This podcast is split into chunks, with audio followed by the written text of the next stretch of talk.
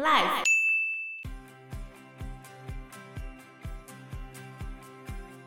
因为美杜莎的外貌会为她招致很多的祸害，嗯，那她要怎样才可以从她的美貌中解放？就是变怪物，对。然后从此之后，大家就不会再觊觎她的美貌，不会再对她施加任何的暴力或者是什么，她就可以从此从她的美貌中逃脱。Hello，大家好，我是 Joe，我是 Fana，我是 Anna。波西·杰克森的作者后来不是还有写埃及的吗？还有北欧的。他也算是第一个能够把古老神话再翻新的一个人。啊、但是我必须要讲，他所有系列里面最受欢迎的是希腊的部分，因为希腊神话的内容其实在很多电影里面都不断的重演过，包含英雄的旅程，后来还形成一套好莱坞的公式哦。怎样英雄的旅程？有一个神话学大师，他的名字叫做 Joseph Campbell 坎贝尔。他在一九四八年的时候写了一个理论，那这个理论也就是现在几乎所有英雄电影的理论。然后等一下我们进到希腊神话的时候，我们再看一下这些英雄的旅程，然后我们再互相的对照。首先呢，他的故事线都是这样，在所有的故事里面。主角所处的环境可以分成两个世界，一个是普通的世界，另外一个是冒险的国度。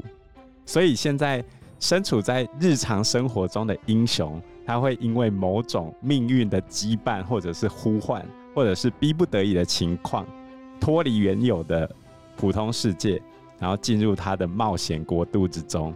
所以总共会有以下十二个转折，就完成了一部英雄电影。第一个部分是他的日常生活嘛，然后接下来他要开始脱离他习以为常的过往，展开他的新冒险。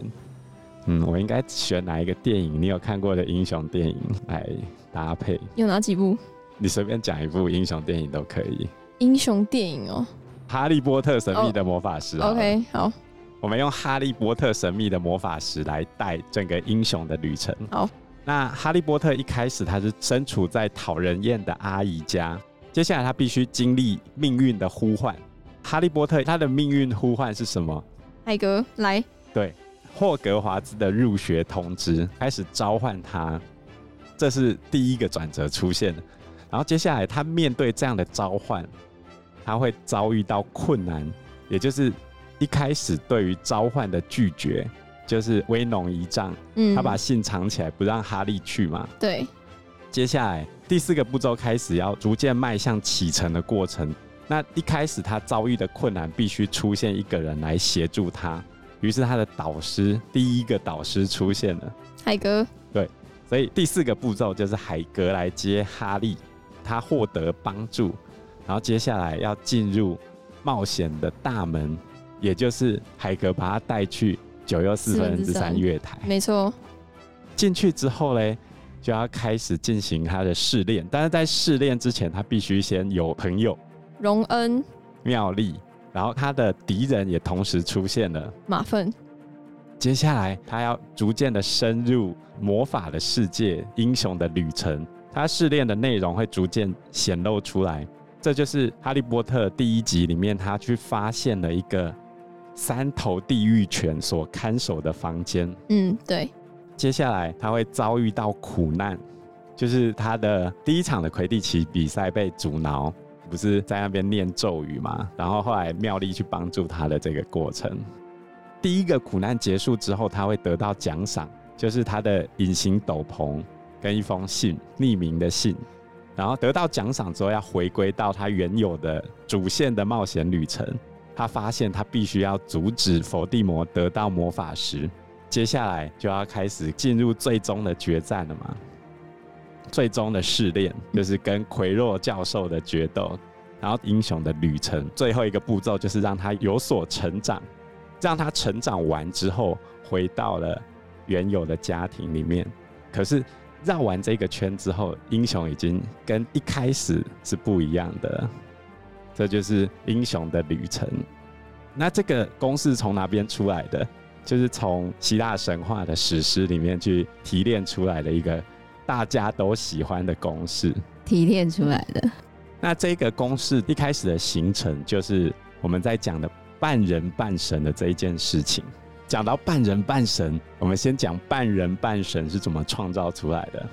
半人半神是怎么创造出来的？就是要有一个、嗯、人兽交。哎、欸，有有其中一个是这样子哦。OK，嗯，怎么讲？就是要有神嘛。嗯，有那个神很喜欢去，是勾引人类吗？勾引各种。最会创造出半人神的那一尊神，就是我们之前介绍过的第三代天空神，也是整个神家族谱系的第五代老大，就是宙斯啊。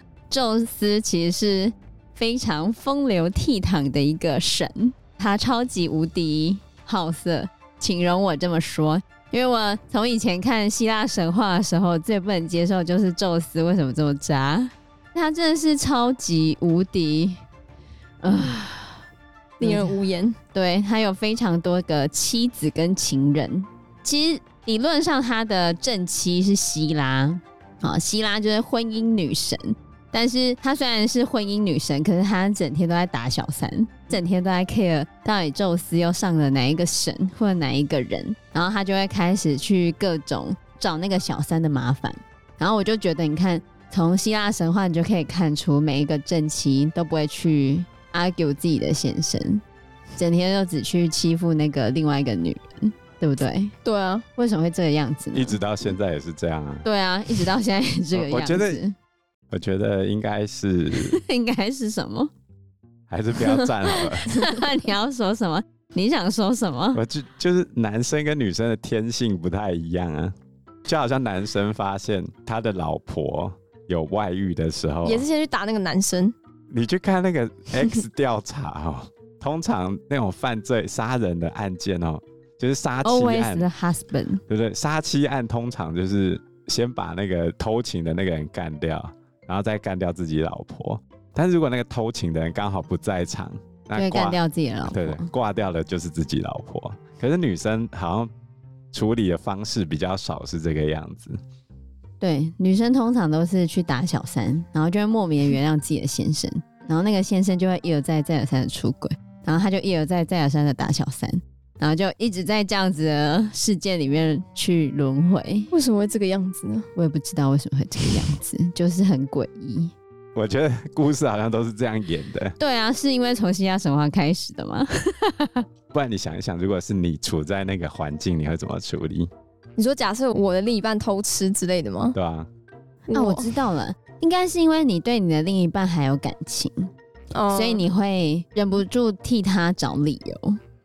真的吗？然后去攻击另外一个，觉得是另外一个人去勾引他的另一半之类的吧。但自己的另一半终究还是被勾引啊，所以或许他对他也有一点意思，他才会被勾引走。当然是这样子啊，可是因为你对你的另一半还有感情，但是你对小三是没有任何感情的，嗯，所以你会先去攻击一个跟你没有任何感情基础的人。那男生为什么会去攻击跟你有感情基础的人？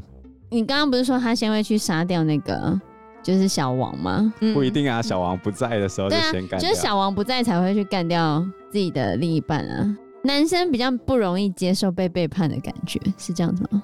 对不对？哦，对，可能有点伤自尊吗？哎，我我不知道，这样这样，这其实有一点犯罪心理学必须要去探讨的哦。对啊，欢迎有犯罪心理学的推荐书籍，我们下一次来研究一下。哦，OK，可以欢迎留言推荐，欢迎听众推荐这样。对，那我们就先来看一下，其实宙斯他在刚开始的时候，早期的婚姻是跟神结婚。第一任妻子是智慧女神莫提斯，她跟智慧女神莫提斯最后有生下一个女儿，叫做雅典娜。其实有一个预言是说，她跟智慧女神莫提斯生下的孩子，如果是儿子，再来也会把宙斯干掉。所以宙斯其实刚开始很担心，他就觉得完蛋了，如果莫提斯生的是儿子的话，就会把他杀掉嘛。所以后来莫提斯怀孕了，然后他就。把莫提斯吞下他的肚子里面，然后后来莫提斯就在宙斯的肚子里面生下了他的孩子，哎，结果是个女儿，就是雅典娜。后来莫提斯呢，他就在宙斯的肚子里面打铁，帮雅典娜打造了他的铠甲，所以宙斯就觉得他头好痛啊，因为一直有那个锵锵锵的声音，很妙哎、欸。对，最后他终于头痛难耐到没有办法承受的阶段，然后他就只好叫那个偷火的那个普罗米修斯帮他把头劈开来。就把头劈开来之后呢，站出了一个身穿闪亮盔甲的女神，就是他的女儿雅典娜。这其实是他的第一任妻子生的孩子。那因为这一个预言的关系，所以雅典娜的确是拥有很强大的神力，所以她变成奥林匹斯十二主神之一。那她会的能力就很多，比如说手工艺、艺术、智慧、军事。农业、园艺、雕刻、建筑跟城市英雄的保护神。其实雅典娜是个处女神哦、喔，处女神。所以你会发现波西杰克森里面的女主角，她其实是雅典娜的女儿。那如果你跟希腊神话来去对照的话，理论上不应该是这样子，因为雅典娜终身未嫁哦，对，她应该是不会有孩子的。但雅典娜呢，她身为宙斯的女儿。有一些说法是说，她是个非常父权至上的人。虽然她虽然是女生，可是她遇到一些事情的时候，不太会站在女生的立场帮女生着想，所以也不会帮自己着想吗？如果是这样的话，因为她觉得她自己很厉害啊，她会把她自己当成男的，男的，然后去跟其他的男神对抗，女强人。对，她、啊、其实是个女强人的概念，而且她是处女神嘛。所以他跟天后希拉的关系特别好，因为他们两个都特别讨厌风流放荡的人，所以阿芙罗代蒂跟他们的关系就非常非常不好。这也是后来为什么会发生金苹果事件，就是特洛伊战争的原因。哦，对对对对。然后雅典娜也是奥林匹斯战斗力最高的一个女神。所以雅典人很喜欢画那个雅典娜踩在那个阿瑞斯的脸上，有吗？把它揍扁了。因为战神阿瑞斯是雅典的死对头，斯巴达的守护神嘛。然后雅典娜是雅典的守护神。对。啊，为什么我们要讲雅典娜呢？因为波西杰克森里面的女主角，你知道她是谁的孩子吗？是雅典娜的吗？对，他其实是雅典娜的孩子。嗯，那虽然希腊神话里面雅典娜理论上是没有孩子的，但还是把她写的有女儿。对，另外一个在故事里面非常重要的角色就是美杜莎。美杜莎，你知道她吗？嗯，她的特殊能力是什么？看到她的眼睛会变石头，对吧？然后她的头发全部都是蛇吗？对。美杜莎是一个非常漂亮的女神，嗯，那她在波西杰克森里面的故事是一个非常重要的穿针引线的角色，因为她的攻击力超强。在希腊英雄帕修斯的旅程里面，梅杜莎也是非常重要的角色。为什么呢？因为她几乎都被当成终极武器来使用，看到哪个神不爽，他、嗯、只要拿出美杜莎的头，然后他就赢了，厉害。但是梅杜莎是一个非常悲剧的女性。怎么说？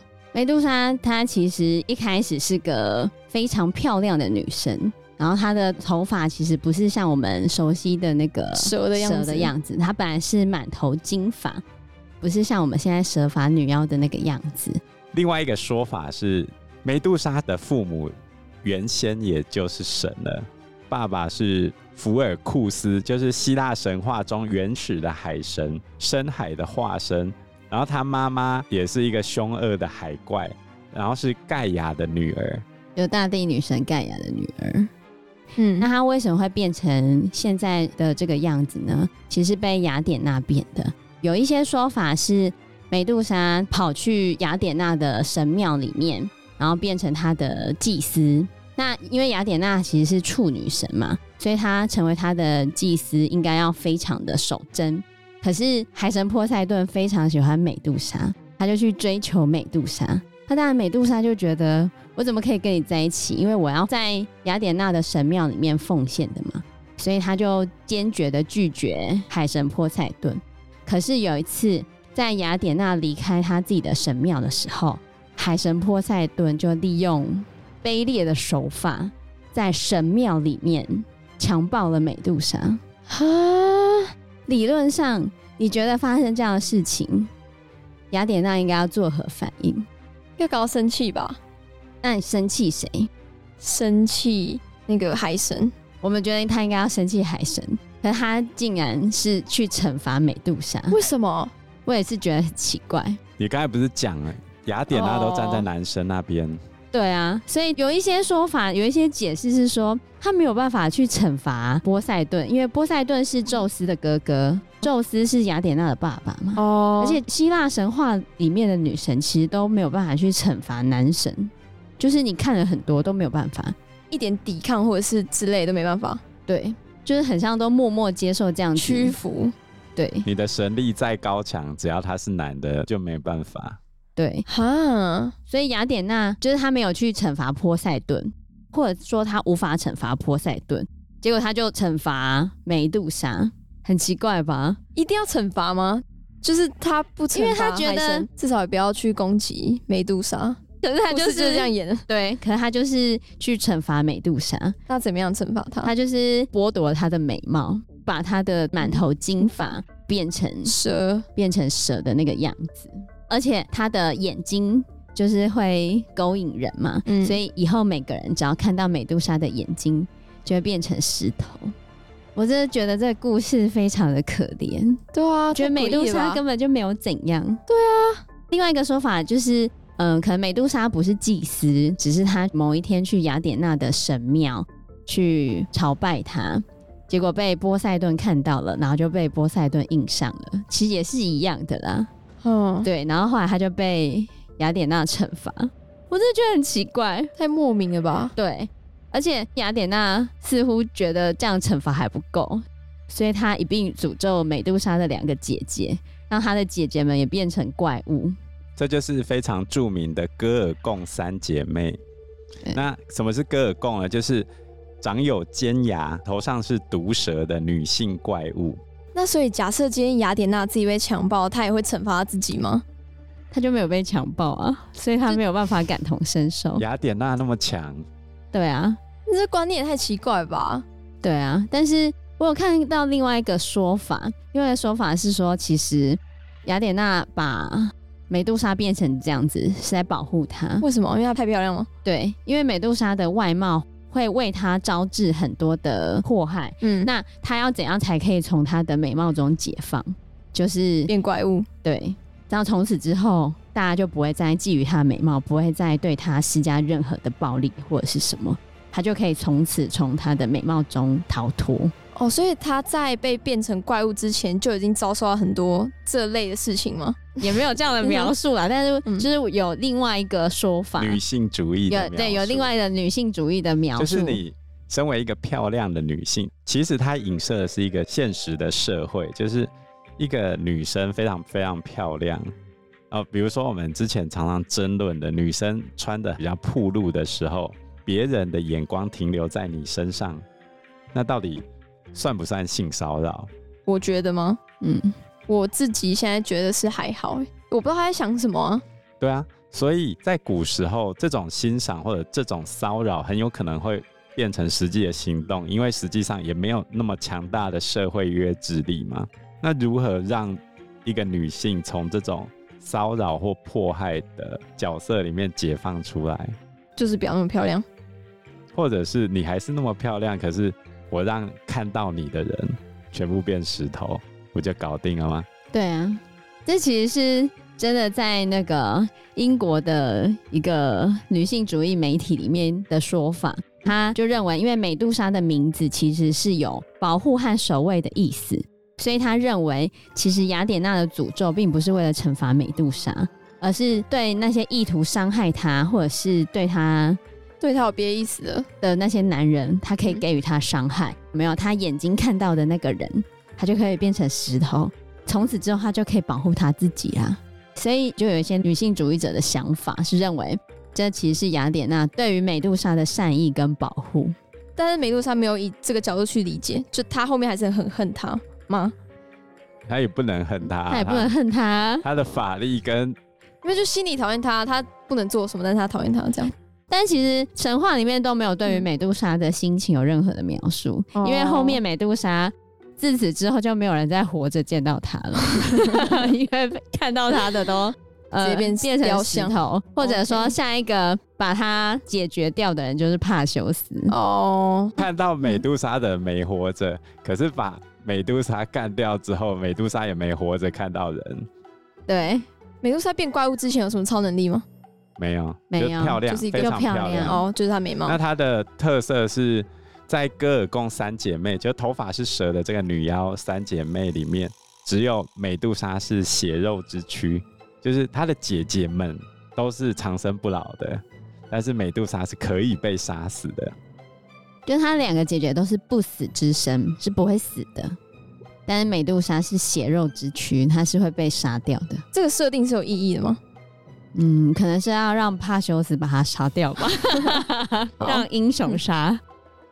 我觉得为什么会让她有这个设定？因为三姐妹里面她是最美的，你的美貌是无法永远保留的。哦但是嗯某种程度上，它就是介于凡人跟神之间的一个过渡的状态。